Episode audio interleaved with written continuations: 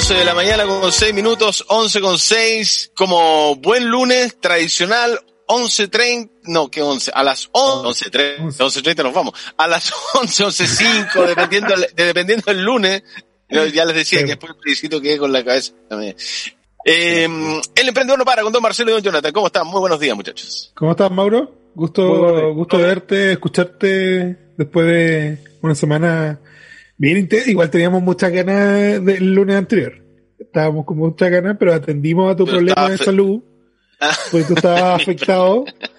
Eh, ya, no es, no, ya no es el mismo Mauro de. No, ya no, ya no está para esos trotes. Ya no está para esos. El Festival de la ¿Ah? Patagonia, Gimnasia de la Confederación uh, Deportiva. No me digas nada. Esa parrilla festival pegado con la barra del festival y la transmisión del festival. Hasta las 4 o 5 de la mañana. Después dormir 2 3 horas.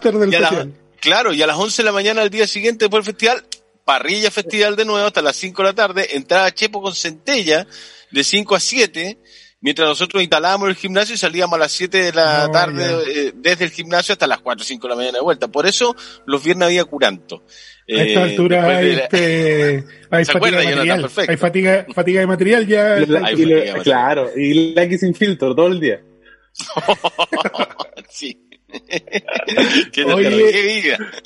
Oye, Mauro, primero hacer, hacer la mención a lo que venías conversando del bloque anterior también de, lo, de este movimiento que están eh, los emprendedores levantando, eh, que el movimiento Necesitamos Trabajar, creo que, creo que se han denominado, eh, que tienen actividades para toda esta semana, así que nada, pues pedirles que ojalá esto sirva para una etapa de colaboración, de buscar soluciones no por, por este tema solo puntual, sino que ojalá sirva para unir hartos emprendedores en una causa común, en, en esta, si bien las circunstancias son súper excepcionales, eh, y son casi de, de, supervivencia, ¿no es cierto? Por lo que están, lo que están reclamando, uno entiende las demandas lógicas, y ojalá sirva para eh, establecer una, una especie de trabajo colaborativo de quién más ya que no se queden solo con, con esto para este momento. Y aprovecho yo también de poner mi suspicacia, que tengan ojo también con quienes lideran eh, estos movimientos, que, que no se les vayan a subir al carro otros personajes, que, que no se olviden que en abril hay cuatro elecciones. Entonces tengan, tengan ojo, manténganse vivos, ojo al charque ahí con lo, con lo que sucede. Mantenerse alertas. Alertas. Atenti el lupo. ¿Se nos fue? Oye, volví, volví justo. Ah. Como que de repente me, voy y vuelvo. Oye, el internet está tan malo para mí como para ustedes, ¿no? No, no yo, yo veo ahí una en HD. Ya, buena. Parece que es tu sector. Parece que es tu sector. Oye, sí, concuerdo, concuerdo, plenamente con, con Marcelo que lo más importante es que, que se puedan sacar cosas en, en, en limpio, sacar, ¿cierto? En, limpio con este tipo de, de reuniones y organizaciones pero que no se suban al carro de la victoria algunos multigremialistas y cosas así que siempre se llevan como eh, los créditos de, de, la lucha de la persona en, en, sí. Pues, así que eso. Muy bien. Bueno, eso, eso, eso es lo que más ha pasado. Vamos a ver, estamos en pleno proceso. Llevamos una semana recién, ¿no? Sí, pues, mm. una semana. Una semana de lo ocurrido en el plebiscito, así que se vienen muchas cosas. Y una de las grandes dudas, a propósito del tema que vamos a tocar en el día de hoy, Marce Jonathan, es la tecnología a, eh, ¿Está la tecnología a disposición para nuevos procesos electorales, para el proceso constituyente, etcétera? Pucha, yo creo que sí, yo creo que la tecnología, mira mi gata está ahí. Yo, creo, que, creo que las herramientas tecnológicas existen. Eh, este es un proceso nuevo para todos y, bien, bien novedoso en general también en, el área, en, en, Latinoamérica también es bien novedoso en, en forma y fondo. Eh, entonces yo creo que eh, si bien las herramientas están y que es lo que vamos a comentar hoy, hoy en día, eh, es también la mecánica de cómo se llevan a cabo y, qué es lo que tiene, cuál es el fin que busca y que persigue la inclusión de la tecnología, no meter tecnología por meter tecnología, sino para facilitar los procesos que yo creo que para redactar una nueva constitución son bien complejos. Eh, yo, obviamente yo no tengo la experiencia de haber visto cómo se redacta una nueva constitución. Esta creo que va a ser la primera para muchos ciudadanos también. Sí, absolutamente. Eh, entonces, ¿cómo, ¿cómo hacemos o cómo podemos usar la tecnología para propiciar esta participación? ¿Ya? Entonces ahí, ahí nosotros hacemos un, punteo más o menos. Jonas, si quieres partir con el primer punto. Sí, adelante, Sí, muchas gracias. Ah, eh, adelante, estudio. Adelante, muchas gracias. ¿Cuál es el primer punto? Ah, eh, ¿De qué vamos ¿De qué vamos a hablar? Oye, eh, Sí, eh, una de las cosas que, que, llama la atención es que, bueno, tenemos claro que, que el 78% del, del mismo electorado, ¿cierto? Eh, votó obviamente por esta opción del, del apruebo y, eh, y obviamente manifestó que sea una convención constituyente. Entonces, eh, los desafíos que, que, que, pudiésemos tener, ¿cierto? Eh, nosotros siempre hablamos que si algo no está malo, o sea, si funciona relativamente bien, eh, la pregunta es que nos hacemos es si hay que cambiarlo o no. Entonces, eh, nosotros de hecho lo hablamos el sábado con Marcelo. Eh, el, el, sistema obviamente de, de, votación chileno no es un sistema malo, eh, eh, nunca se ha impugnado aquí una, un proceso electoral y eh, hay, recordemos que para ese día, a las 22 horas, ya eh, teníamos alrededor del 95% de las mesas eh, ya disponibles con los resultados. Y el presidente salió, eh, bueno, salió a, llevarse algunos créditos, pero salió temprano a reconocer la, eh, la victoria. Y Marcelo destacaba el sábado que eso no pasa en otros lados. Y es eh, efectivo, siempre hay como demora. Ahora están todos los compuestos, por ejemplo, en en, en, la, en el proceso eleccionario de Estados Unidos, donde es eh, digital también en ciertos aspectos. Salió el mismo presidente Trump a impugnar que los votos por correo no eran válidos. Claro que sí. Eso, y, es paradójico la, la, circunstancia que estamos viviendo hoy día, donde pareciera que Estados Unidos se ve más tercermundista que nosotros mismos. Ya, nosotros seguimos un proceso democrático y tiene, tiene sus falencias, pero, pero que funcionó y demostró que funcionaba. Sí, no, el servicio electoral y el desarrollo de un proceso electoral como un plebiscito, como las últimas elecciones, eh, yo de verdad anda, que creo que es uno de los mejores procesos eh, eh, de un eh, proceso electoral, valga la redundancia, de muchos países. Recuerden lo que pasó en Bolivia hace 15 días, tuvieron una semana para esperar la rectificación de, lo, de, de, los resultados. Acá eso no pasa, a las 9 de la noche lo teníamos más o menos claro. La primera proyección de las, las mesas cerraron a las 20, la primera proyección la teníamos a las 20 con 20, 8.20, 8.25 y esa proyección no varió más. Ahora, son proyecciones producto de los buenos resultados que se entregan a través de la página oficial del, del CERVEL. Ahora, el CERVEL tiene que, tiene que arreglar sí o sí el tema de los padrones, que son, sí. no, están pegados a las redes, es una mentira gigantesca, ¿no? Eh, y, y la demostración de que los acarreos funcionan sí o sí en etapa de procesos electorales municipales y no en otros procesos electorales. Pero va, eh, más allá de esos dos tremendos puntos negros que hay que solucionarlo, el proceso del CERVEL es muy bueno, muy positivo en Chile, pues, es creíble, es confiable, es transparente. Y eso es lo que nosotros nos preguntamos, si algo funciona bien hay que cambiarlo y los innovadores en general siempre creemos que se puede mejorar, que se puede ir avanzando en, sí. en cosas. Por ejemplo, veíamos la, eh, mucha gente no votó en este caso de pandemia porque todavía el voto es presencial, ¿ya? Mm. Pero ¿qué pasa si avanzáramos hacia un voto electrónico? Yo sé lo complejo que, que suena. O correo, por Marcio. O, o, por es correo le... o, o, postal. Eh, hay mucha, hay mucha, eh, eh, mucha duda respecto a estos procesos eh, y es, es, válida la duda también por los procesos digitales que hemos visto. Pero uno, el voto electrónico, que no es necesariamente el voto digital, ya que no es que me van a preguntar por Facebook por quién voto, claro. sino no es una encuesta. Eh, voy y la casilla es, tiene una, una forma de recuento eh, digital, ya que es electrónica y permite tenerlo, se cierra la mesa y tienes los datos, ¿cachai? Que eso mejoraría incluso más aún los tiempos de respuesta que tiene, que tiene CERVEL. O, o este caso de la votación por correo, como existe en Estados Unidos, o extender, imagínate si se hubiese extendido la votación por una semana, hubiésemos tenido quizás la participación que se deseaba, más cercana a, a, un porcentaje, qué sé yo, del 80%, del 90%, como, como se ha dado en algunas ocasiones cuando el voto era, era obligatorio. Uh -huh. Entonces, ¿cómo mejoramos? Eh, y creo que en esto la tecnología también tiene, tiene para aportar cómo mejoramos la participación.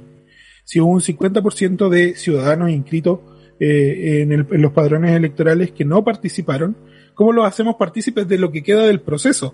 Ya, yo creo que eso es súper relevante para llegar a una constitución que sea representativa. ¿ya? Y ahí, eso incluyo a los emprendedores ahí también como, como ciudadanos. Yo, yo, yo creo que le pegan en el palo, muchachos, en el análisis y en la pregunta que hacen. Si es bueno el sistema, ¿por qué cambiarlo? Ahora, sí creo que hay que tratar de, de, mejorar en ciertos puntos que lo planteaba también Patricio Santamaría, el director del CERVEL, diciendo ojalá que en abril puedan votar las personas enfermas. Ahí, eh, ahí hay una cuestión, podríamos tener unas urnas móviles que vaya a, a los hospitales, ya, donde hay gente enferma que le encantaría votar y que no pueden porque están internadas. ¿Se podría ver en camilla a votar? En... sí, pues absolutamente. ahí hay un tremendo ejemplo. Hay, ¿Qué pasa con los recintos penitenciarios? ¿Qué pasa con las cárceles? O con la gente sencillamente que tiene problemas de movilidad y que podría uno también eh, hacerle más fácil el, proceso. Puede ser con unas móviles, puede ser por correo. El voto electrónico, yo creo que tiene mucha desconfianza, Jonathan Marcelo, ¿ah? porque han pasado tantas cosas con el tema del Internet. claro, eh, es que eh, ahí hay que hacer la diferencia entre electrónico y, digital o electrónico y online. ¿Ya? Porque el electrónico puede ser un dispositivo puesto en la urna también, en donde tú apretas un botón, ¿cachai? Y el voto se envía de forma, y el recuento es electrónico, no hay un papel. Perfecto, sí. Como votan en la Cámara de Diputados, por ejemplo, de claro, Claro, algo así. Eh, eh, con la misma validación, con los mismos vocales. Eh, y la otra opción que es como el voto online, ya que eso ya es mucho más complejo. Imagínate, hoy día podríamos hacer algo, inventar algo con la clave única. algunos podrían, pero ya mismo, ya vimos lo que pasó donde un cabro de 26 años eh, entró a los registros de, la clave única. Entonces, creo que todavía nos falta para eso, pero es bueno empezar a poner esta discusión porque yo insisto, creo que la tecnología puede abrir esos espacios para la participación en todo este proceso que nos va a llevar eh, 12 meses más o un año o dos años más. Eh, para de que de aquí al plebiscito de salida esto no, yo creo que no hay nadie ahora en el país que quiera que esto fracase, porque en un, terminar en un plebiscito de salida y que la gente diga no, eh, es un fracaso para todos, ¿ya? ¿no? Entonces, creo que ahí la tecnología puede, puede cumplir un rol importante. Jonathan. No, Marcelo lo dijo todo. ah, perfecto no, pues yo, eh, está el valor de los emprendedores conectados con la ah. ciudadanía. Ah, dígame, no sé si entiendo conversar Y me apasiona, a mí me, gusta este tema, pues, sí, me, apasiona. Oye, oye, bueno, este, mm, eh, después de este, como de este proceso, ¿cierto? Gran democrático que vivimos, eh, bueno, Twitter es como, es como la nodriza de las fake news, pues, ¿cachai? Ah, Entonces es como panal, es como la abeja reina de las fake news y, y de la odiosidad y de todo el tema. Entonces eh, veíamos que, que decía que había un tuitero por ahí que eh, y era emprendedor sobre el rechazo que decía que eh, si salía la prueba iba a ser catastrófico el, el resultado, iba a tener que iba a despedir a sus funcionarios porque los tenía identificados como votantes de la prueba y un montón de cuestiones. Y eh, lo que nosotros, eh, como tratamos de reenfocarlo, esa, esas como amenazas que existen, es que em, los eh, gran parte o la gran mayoría de los emprendedores o microempresarios han manifestado de manera constante su preocupación, que es una preocupación real y que está enfocada, ¿cierto?, en el tema económico. Em, y em, lo que han hecho también es augurando los peores males para la sociedad y para la humanidad. ¿sí? Cuando me refiero a esto, son grandes gremialistas em, que han tratado de decir que, bueno, ya sabemos el, la peor, eh, ¿cómo se llama?, ironía que existe, que nos vamos a convertir en Chilezuela, que ya estaba todo gratis el lunes, y no pasó nada de eso. Pues. Em, entonces, eh, hoy día eh, nosotros lo que hacemos es el, el, llamado, ¿cierto? Es que, o creemos que el rol del emprendedor es empatizar más que nunca con el dolor latente que existe en el 78% de los chilenos, eh, que se manifestó obviamente en, en las urnas. Y, y, lo importante es tomar parte de la discusión pública, ¿sí? No solo para que podamos acceder a los fondos de cooperación técnica como el Corfo, el CERCOTEC y otras entidades o también el mundo privado, eh, es de qué manera construir un mejor Estado, porque lo hablamos al principio de la pandemia, el, el, rubro de los emprendedores eh, es un disfraz nomás. Y de hecho, eh, ese disfraz ha demostrado que está lleno de falencias, lleno de gente trabajando en negro, como se dice, los que optan a, legalizarse, ¿cierto? Y hacer las cosas de manera más ordenada y dentro de la legalidad, igual han tenido eh, uno que otro eh, inconveniente. De hecho, bueno, lo que hemos visto, lo que pasó con la sección de grandes contribuyentes en el servicio de impuesto interno, también desalienta de manera eh, oportuna que más personas se puedan ir legalizando, ¿cierto? Con este eh, otro perdonazo, como se le quiere llamar, aunque digan que no es así, al grupo Penta por su... Eso es, po. no es otra cosa. dentro del margen de la ley, decía el, director Barraza, que viene de un historial, yo no sé si tú tuviste oportunidad, Mauro, de ver la carta que enviaron los funcionarios de impuestos internos respecto a eso, donde acusan efectivamente eh, que hay incluso ilegalidad, ilegalidad en la acción que se tomó de condonar esa, esa deuda por el uso de eh, la prestación de servicios de abogados para su defensa. Al final, nosotros como, como contribuyentes, y eso incluye a los, sobre todo, por sobre todo los emprendedores, le estamos pagando la defensa a Penta. ¿Ya? Entonces, ese descrédito en las instituciones es complicado eh, y se ha dado transversalmente, ya lo veíamos con Carabineros, lo vemos ahora con Impuesto Interno, lo vemos con una serie de instituciones donde se va perdiendo esta cercanía con la ciudadanía. Y para los emprendedores es importante conectar con eso y es saber eh, reconocer en eso cuáles son las oportunidades que tenemos de colaborar y de hacer un mejor, un mejor estado, como bien decía Jonathan, a largo plazo. Oye, a, propósito de lo que decía Jonathan, que plantea de que los emprendedores en general tendrían que hacerse parte o, estar más cercanos o, poder interpretar o entender de mejor forma eh, este sentir del 78, 80%. Hay comunas que se llegó al 90%, ¿ah? sobre todo las comunas de, que son comunas de, donde están zonas de sacrificio. Pero eh, cuando nos han acostumbrado como país a que nos rasquemos con las uñas propias, que el emprendedor eh, tiene que trabajar así como pensando solamente en él, ¿no? Para tratar de sacar adelante ese, ese negocio, se hace, se hace difícil por Jonathan, Marcelo, muchachos, en que se puedan vincular o acercar a ese, a ese sentimiento generalizado que arrojó como señal los resultados del plebiscito, ¿no? No sé si me, me explico, qué difícil es tratar de cambiar un... El otro día, de hecho, Mauro, yo lo planteaba, bueno, lo conversamos con, con Marce, con, con Nacho Quijada igual, eh, eh, me llama la atención que, eh, por lo menos a mí y a los chicos también, de que exista este como, eh, no tienes plata, capacítate, sigue emprendiendo. Ah. Eh, ¿Cachai? ven y concursa rápido por fondos concursales. Al final, igual esa plata sirve para inyectar, pero si no hay un, un buen soporte, lo que hemos hablado de, de, ese pequeño negocio, ese pequeño emprendimiento, es plata que se va nomás, porque se diluye y que a veces no es una, una buena inversión. Pero lo, que más me preocupa aún es que muchas autoridades de gobierno y muchos servicios promueven el emprendimiento como una oportunidad de desarrollo práctico o como una como una posibilidad de salir rápido de esta emergencia y eso nosotros lo encontramos que es súper eh, eh, peligroso es peligroso y incluso hasta violento, porque si cuando vimos el tema de, de, la asignación de los bonos, quienes salieron para atrás con los bonos, y son la gran mayoría del mundo del, del, emprendimiento. Los que bonos que se tienen que empezar a pagar, que se empezaban a pagar en octubre, ¿no? ¿Cachai? Entonces es complicado ese tema. ahí, ahí yo creo, yo quiero ser un poquito más, más duro que Jonathan porque creo que nos han vendido el cuento de que los emprendedores podemos ser parte de esa elite eh, económica eh, y nos, nos tratan como que podemos llegar ahí solo por meritocracia y yo creo que eso no es así.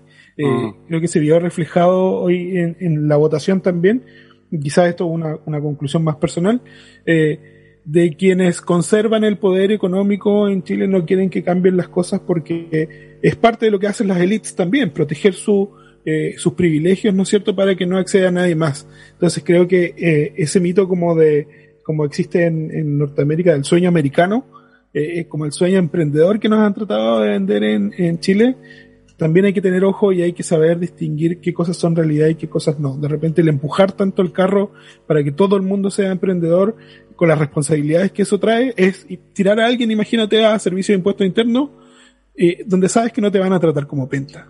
¿Cachai? Donde te va a caer todo el peso de la ley si te equivocas, donde si te olvidas de emitir una boleta te va a caer todo el peso de la ley, vas a tener que pagar.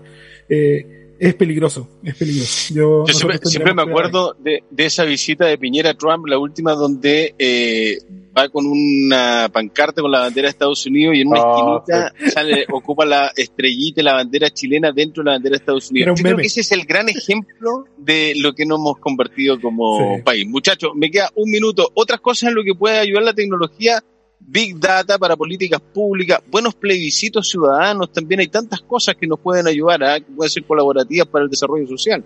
Que eso ya había habido incluso en, durante el periodo Bachelet, tuvieron estos encuentros, ¿no es cierto?, constituyentes. Eh, creo que es el momento también de volver a tenerlos, de abrir estas instancias de participación. Creo que digitalmente también se pueden sacar, sacar cosas para que ah, vayamos aprendiendo todo y creo que es importante que la ciudadanía esté activamente presente en lo que va a pasar. No es que en abril elijamos constituyente y listo, háganme la constitución, vengan y muéstrenmela cuando esté lista y, lo otro, y lo otro que igual mencionábamos en torno a la tecnología, recordemos que el uso de la construcción de la, o sea, el uso de la tecnología como una construcción de realidad en estos meses va a ser abismante. Ya hemos visto promociones en, en, en, Instagram, en Facebook, los medios de comunicación tradicionales como la televisión abierta ya están tratando de influir y imponer rostros de televisión como cartas, porque a eso se dedican. Entonces, el tema de la gente es eh, recordar que la noticia falsa eh, es una gran posibilidad de convertirse en realidad si es que la seguimos alimentando.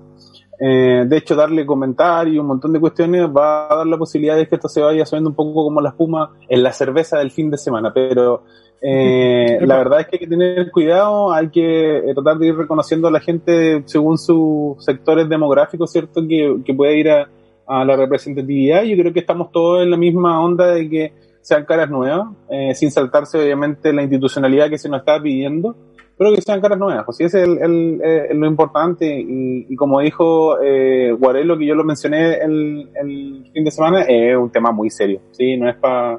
Pa, yo creo que ya en la Cámara de Diputados y en otras eh, ha entrado gente que ha aprovechado la televisión como una catapulta gigante, pero esta no es la oportunidad para, para eso. Ojalá que tengamos gente que tenga las capacidades y las competencias y que como ahí planteamos sea una escritura colaborativa y que sea una eh, que pueda unir en lo que necesitamos en sí. Y no con las mismas caras de siempre. Muchachos, Marcelo y Jonathan, el emprendedor no para como todos los lunes a esta hora gracias al www.crop.cl. Abrazo muchachos. Oye, pausa, hay Cyber Monday por si acaso, atentos. Ah, verdad, hoy día partió anoche, ¿no? A las 12, ¿no? Sí, partió anoche a las 12. Hasta el miércoles. eran emprendedores, hay varios emprendedores también ahí. Son Austral creo que tiene un, un Cyber Monday igual, así que atentos ahí para apoyar a los emprendedores este es el momento.